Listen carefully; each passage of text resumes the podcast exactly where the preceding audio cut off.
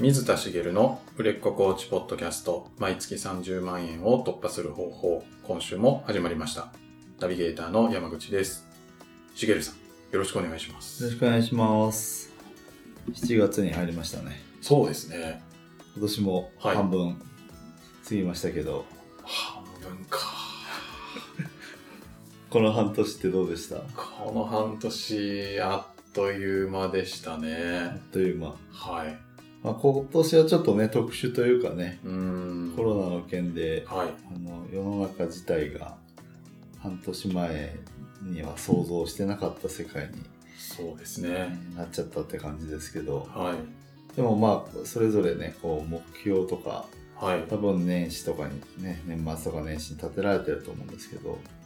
去年も同じような話だと思うんですけど、まあ、振り返りをねやるにはこう区切りの半年なのかななんてはい思うんですよね。はい茂さんはどうなんですか、この半年あの結構もともと予定してなかったことをやったりとか、はいそのそれこそコロナのことがあったのではいあの Zoom セミナーやってみようとかってやったりとか、うんまあ、新たなことも取り組み始めたしっていうのもあって、まあ、結構活動したものもいろいろあるなっていうものと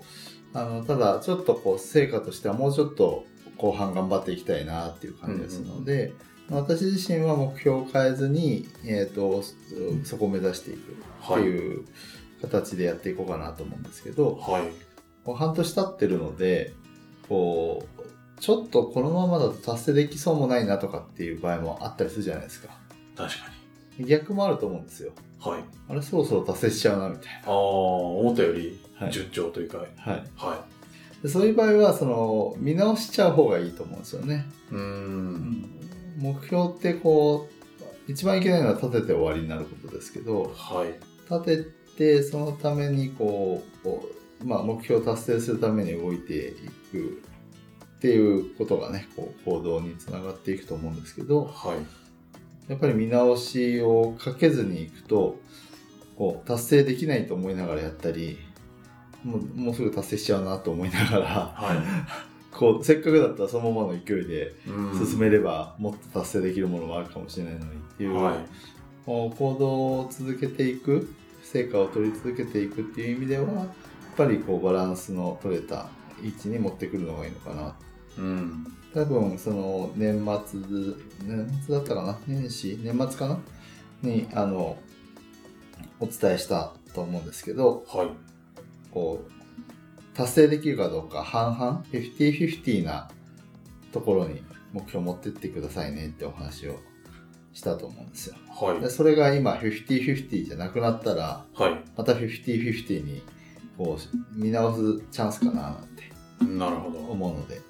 ぜひやってみてもらいたいなと思ってますははいいなんか本題みたいななんかそうですねこれで喋ってもよかったのかなと思って思うんですけど、ただ去年目標のそんな話もして年末にもして、はい、まあ目標設定とか、はいこうそういったところはもうお話もしてるので、はいあなのこれぐらいにしとこうかなと思います気になる方はちょっと前の回の年末とかのはい目標設定を聞いていただければとはいそうですねはいはいはい、では今日ははい、今日はですねあの、まあ、私のところに来られるクライアントさんも割とそういう傾向があるなと思うタイプの人がいるんですけど、はいまあ自己肯定感とかはい自己重要感はいがあまり高くない人が来るなっていう感じがするんですね。あーはいちょっと自信を失ってるとまたちょっと違うんですかねえっとまあそうですねあのちょっとこの後自己肯定感自己重要感の細かいお話はしますけど、要は自分に自信が持てないとか、うん自分のことが認められないとか、はい自分なんてって思ったりとかはい自分はダメだと思ってたりとかどうせできないって思ってたりとか、そうういう、まあ、あの強い人はですね、はいそこまでいかないにしてもこう自分にこう自分の存在価値をこうそのまま認められてるみたいな人よりもそうじゃない人の方が来る傾向が多いなとはい感じてるんですね。で当たり前っちゃ当たり前だなと思うんですけどそもそもそういう層が多いっていうこととうーん一もう一つはそのコーチングを受けに来るとかはい。こういう人自体がやっぱりこうなんかこう今の自分をすごくもう認められててうん。あのそのままの自分でいいんだみたいに思ってる人だとちょっとコーチングはとのそういう人でも今抱えてるこう課題や問題悩みをクリアするために来るっていう方はいらっしゃるんですけい。どはやっぱりちょっと縁遠いですよねい。う、ん。確か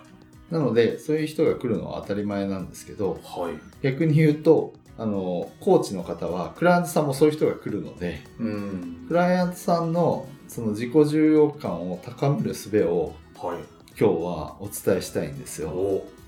あのお話しするとあのとっても簡単なことなのではい。あのでもうあの無意識というか、はいあのそういう意識じゃなくやってる人がほとんどだと思うんですけどはそこにちゃんとそういう意味もあるんだっていうのを知っといてもらうとい。うんあ。の今日なかなかお得な回かなとなるほど。いう気がするのでいいお話が出てきちゃうわけですね。なんかハードル上げま したねハードルを上げましたけど、はいあの大した話じゃないんであの軽く聞いていただけたらと思うんですけどはい。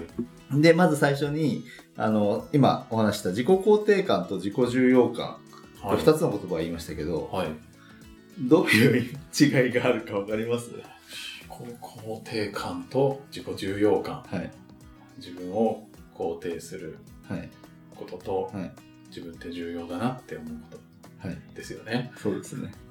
一緒じゃないですか。なんとなく似てますよね。はい。で、えっ、と、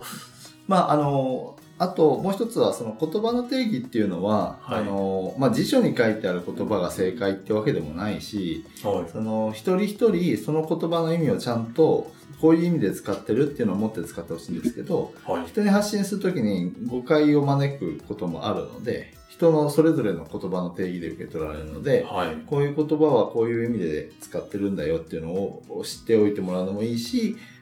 あとはその一般的にはこういう意味だよねっていうところをちゃんと押さえてもらうっていうのもいいと思うのではい。一応お話ししておくと自己肯定感って自分を肯定するってことなのではい。どんな自分であってもこの自分でいいって思えるってことなんですよね。どんな自分であっても。はい、はあのよくあのなん割とこう感性で生きてるタイプようなタイプの人でい。はい。もう自信自信があるというよりはなんかなんかそう自分はその自分は自分だからというか。はなんかそのままの、の、なんていうかな。人の目を気にせずにい。、うん。こう自分の意思をちゃんと、自分はこれはやりたいからとか、っていうのを、こう実行できる人というか、はい。そういうタイプの人っているじゃないですか。はそういう人は、周りの評価がどうであれ、い。うん。んそんなの自分にとっては関係ないわけですよね。はい。それが自己肯定感が高い人。はい。周りの評価は関係ないんです。はい。もう我が道を突き進むみたいな。まあ、もちろんその人との関係性をうまく築ける人だっていっぱいいるしはい。ですけど自分のことはあのそのままで要は今の自分はダメだから変えなきゃいけないじゃなくてうん。今のだだダメなところもいっぱいあってそこを変えたいと思ってても、はい。ダメなところも含めて今の自分なんだからそれはそれでいいダメなとこも含めて、OK でそうそれでいい。それが自分なんだああ。そんな自分は別に悪くないよねはい。でもダメだと思う部分は直したいはでもいいわけですい。はい。だけどそのじそんな自分はダメじゃないんですねあー自分の中で、えっとまあ、こここは直したい部分はあるはい。で直したい部分がない人もいるわけですけどはい。ここは変えていきたいと思う部分があったとしてもそれはそれでいい変え変えていきたい部分は持ってるけどそれで自分がダメなわけじゃないしうん。今の自分である意味いいと思ういいと思ってるわけなんですねなるほ要は人の評価関係なくど。はい。自分のことを自分でしっかり価値を認められてる状態肯定できてる状態が自己肯定感が高いっていうはい。状態なんですよねなるほで自己重要感っていうのは逆に何かっていうと,、ど。はい。えー、と自分が重要な存在であるっていう自己認識なんですよねはい。そのまんまですけどはい。これってこうひ人から他人から見た評価みたいなのにも影響を受けるんですよ自分って重要だなっ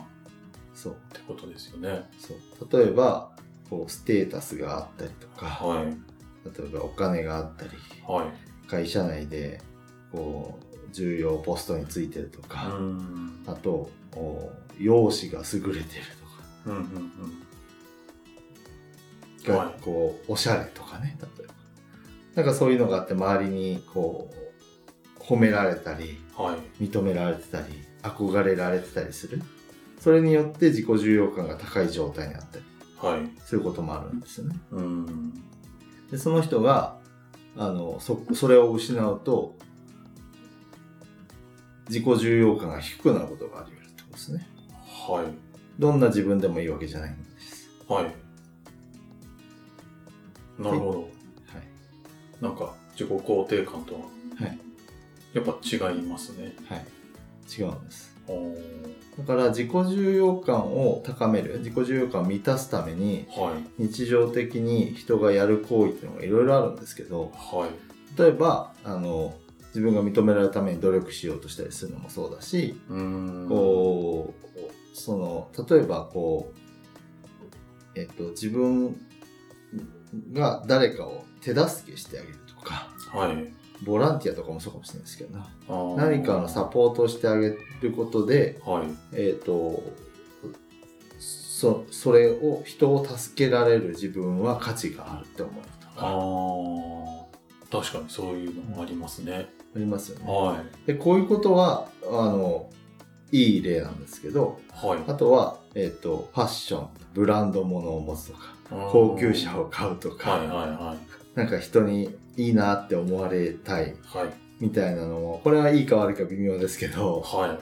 そういうのもありますよね。まあ、ありますよねあとは自慢話の好きな人ああはいあれはあのされる側からするとまただよと思うんですけ どその人は要は俺ってこんなにすごいんだよって私ってこんなにすごいんだよっていうのをうん認めさせたいっていうのが無意識に働いててはい自己重要感が低いがためにあー高めるその喋ることで一部満たされちゃうんですよ人のまあそのそれでひどい反応されたら高まらないんですけど、は普通にあのまああの相手はねそこを保つためい、に、はいまあある程度はいはいって思いながら合わせるじゃないですか。まあ、すごいねって言っそうてそうそれで、はいまあ、すごいねっていうのをはいそのまま受け取ってるとかっていうことも無意識に、はいあのなんていうんですかね自分が言って普通に反応が返ってくるだけではいその低い自己重要感をちょっとこう高めるというかあーあの要はへこうなんていうか押し戻そうとするというか、はそういうことをやってたりするんですよね。いなるほどで逆のことをやる人もいてはいこう人の同情を引くとかはい。え、例えば。いつも体調の悪い人いませんあー、なんかしんどそうな人。で大丈夫っていう心配をされたいみたいはい。なで心配をされることで、えっ、となんていうんですかね心配をこうかける自分はえっ、と要はひ人に影響を与えてる状態になるみたいな感じなんですけど、あとー、か、えっと、もっとひどい例で言うと、はい他人をけなすとか批判するとかおそういう批判好きな人っているじゃないですかいますね。相対的に相手の価値を貶めることではい。自分はそいそいつより上なんだっていうあーこと、で自分の価値を認めようとしてたりはっていうこう要は、えっと、何かいろいろ言いましたけど人との比較とか周りから見た評価とかが自己重要感に影響を与えるってことなんですよね。い。うーん。はい。でぐぐちぐぐちゃぐちゃ言ったんですけど であの一応そういうことなのである意味自己肯定感が高い状態になればその自己重要感を満たすようなことをいちいちしなくていいわけあーなんですけどはい。えっ、とあんまりその言葉の定義とかにとらわれるとこれなんだっけこれなんだっけってなっちゃうのではい。自己重要感も自己肯定感も高いに越したことないじゃないですかまあ、そうですね。ですよね。はだからちょっと今日は自己重要感って言葉で喋るんですけど、えっと、あんまりその今一応そういう違いがあるんだよっていうのを知ってもらうために喋りましたけい。ど、はい。えっと、あまり区別をそこまではっきりしなくていいので自己重要感要は自分に価値があったり重要であるって思えるっていうことをこう高めていくためにじゃあクライアントさんがですよそうするためにどうしたらいいかっていうことをちょっとお話ししようかなと。はい。もともと私もすごい自己重要感低かったんですよね。そうなんですか。そうなんですよ。はだから、なんかこう、ついつい、こう、自慢話をしたくなっい。たうんり、うんあの、なすごいって言われたいがためうん。に、はい。こう、謙遜してみたり、ああ。いやいや、そんなことないでしょって言われたい。はで謙遜したら全然言ってくれなくて、い。はい。高も、あれってなったはり、よくしてたんですけど、い。うん、まああのー認めてもらいたい褒めてもらいたいみたいな気持ちになるわけですよね。はい。ってことは認めてあげる褒めてあげるってことをはい。クライアントさんにしてあげればいいわけですよね。はい。認めてあげる。はいと、褒めてあげる。はい。そうするとクライアントさんの自己重要感って高まるんですよね。まあ、認められて褒められたら、そりゃ、い、いですよね。はい、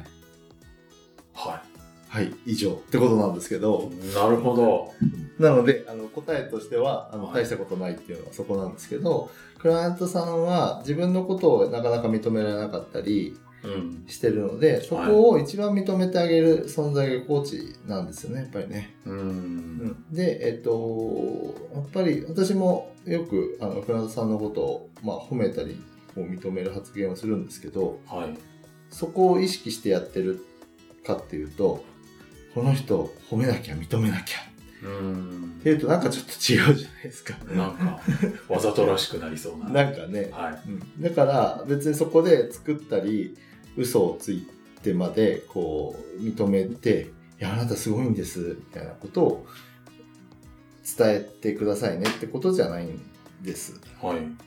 でも、まあ、コーチだとやっぱりその人の,、まあ、あのいいところとかもこういろいろ観察をするので見えてくるじゃないですか。まあコーチじゃなくても、まあ、あの本人は認められてないけどこの人こういうとこいいよねとか素敵だよねとかすごいよねっていうのってなんとなく見えたりするじゃないですか。はい。それって普段伝えないですよね人に。うん、まあ、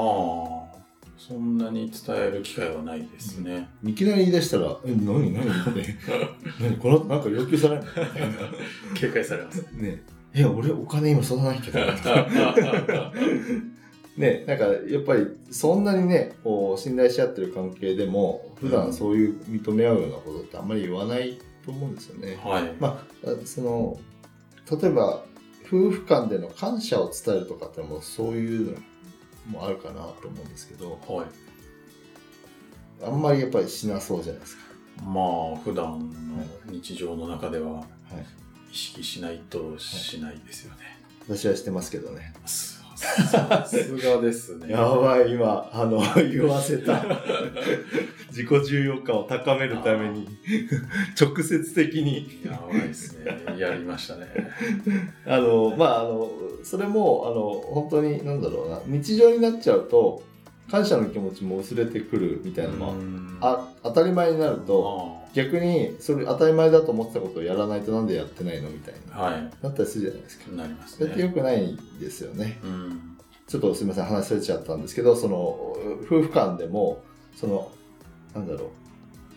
うよくこう私今子供が小さいので子育て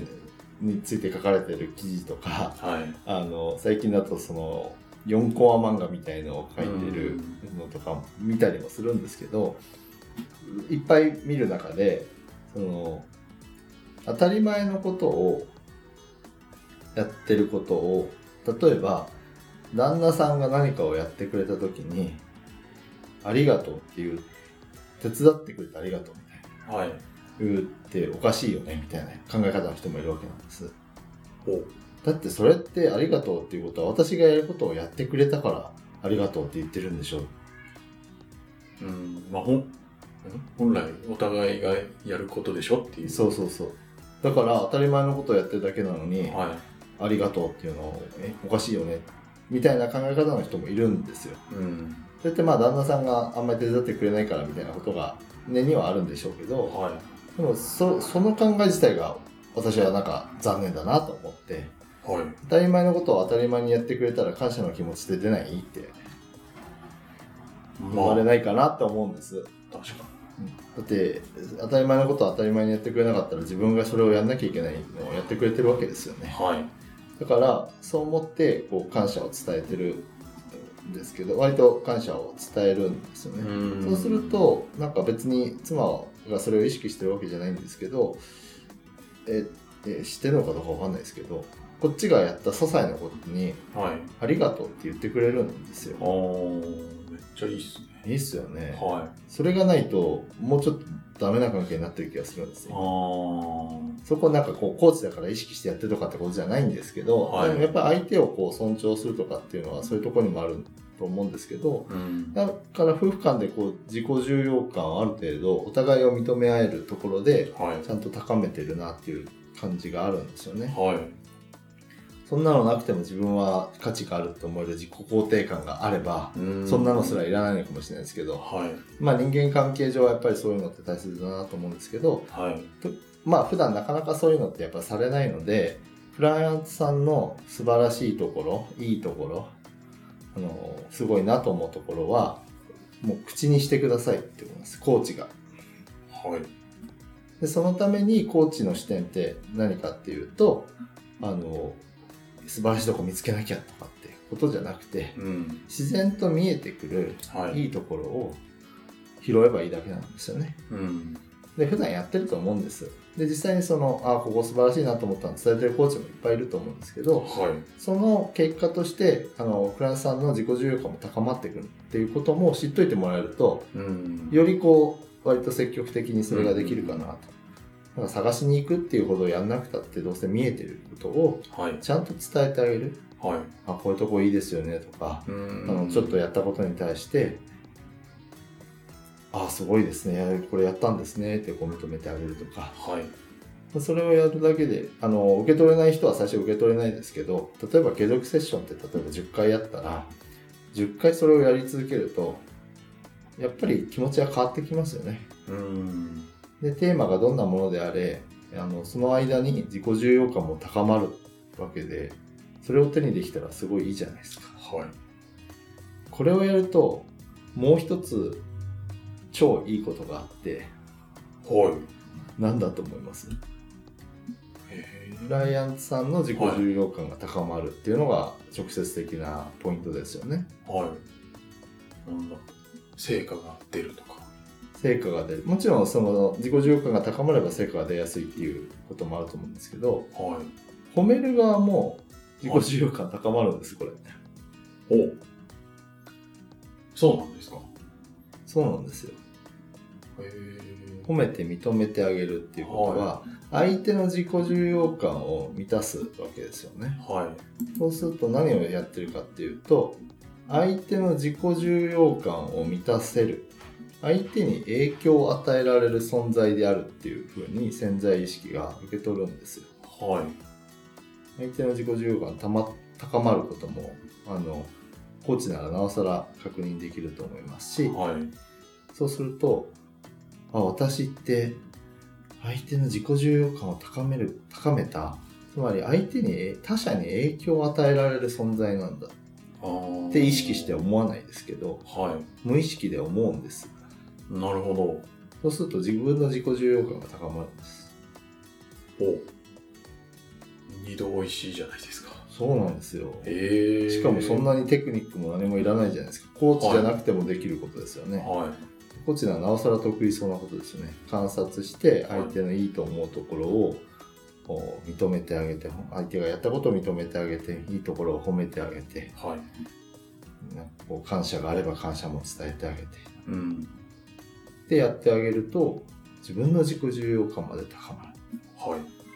そんなにいいことありませんよねはい。っていうのをこうぜひやってくださいね。なるほど。とにかく、人のいいところを褒める。はい、シンプルですね。シンプルですよね。はい。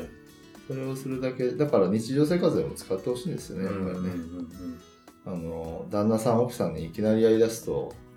何何ってなっちゃうんですけ ど、はいだからそこはうまく何かねはい。あの機会をつ機会っていうかなんか誕生日があれば誕生日の時に伝えるでもいいし、うん。最初小さなところからうん。普段言ってなかった時になんかややってくれた時にあの無言だったりうん。特にお礼も言ってなかったことを一言ありがとうってさらっと言ってみるとかはい。から始めてもらえばいいんじゃないかなと思うんですけどあのめっちゃいいことしかないのでそれやるだけで関係性も変わったりしますしねはい。自分の自己重要感も高まって相手の自己重要感も高まって関係性も良くなるこんなにいいことなのにはい。みんなやらないはい。でクライアントさんもいそういう環境で生きてるのではい。あのコーチをやってあげてくださいねとなるほ普段そういう世界で生きてる人がクライアントさんだったら、なかなかこうあの大して変わらないですけど褒められない世界で生きてる人が多いので特に日本人はねど。うん。あのやってあま当たり前のことをやっても褒める人はあんまりいないんですよねなのであのコーチが褒めてあげると自己重要感簡単にある程度高まっていきますで、えっと、自己重要感っていうのはさっき言ったように他人の評価も入ってくるものなのでまた簡単に下がるんであの少なくともクライアントさんの間はやり続けてくださいねうんそうするとちょっとずつ高まっていってあの自分の存在を認められる自己肯定感が高まる方にもこう入っていけるところまでこういけるとあのそその後もこうその人が自分自身を認められる状態になっていく方に近づいていくと思うのでこうやり続けるってことをやってもらいたいなと思います。はい。ありがとうございまありがとうすご。ざいます。はい。では最後にお知らせです。売れっ子コーチポッドキャスト、毎月30万円を突破する方法では皆様からのご質問を募集しております。コーチとして独立したい、もっとクライアントさんを集めたい、そんなお悩みがありましたら、しげるさんにお答えいただきますので、どしどしご質問ください。ポッドキャストの詳細ボタンを押すと質問フォームが出てきますので、そちらからご質問いただければと思います。それでは今週はここまでとなります。また来週お会いしましょう。ありがとうございました。ありがとうございました。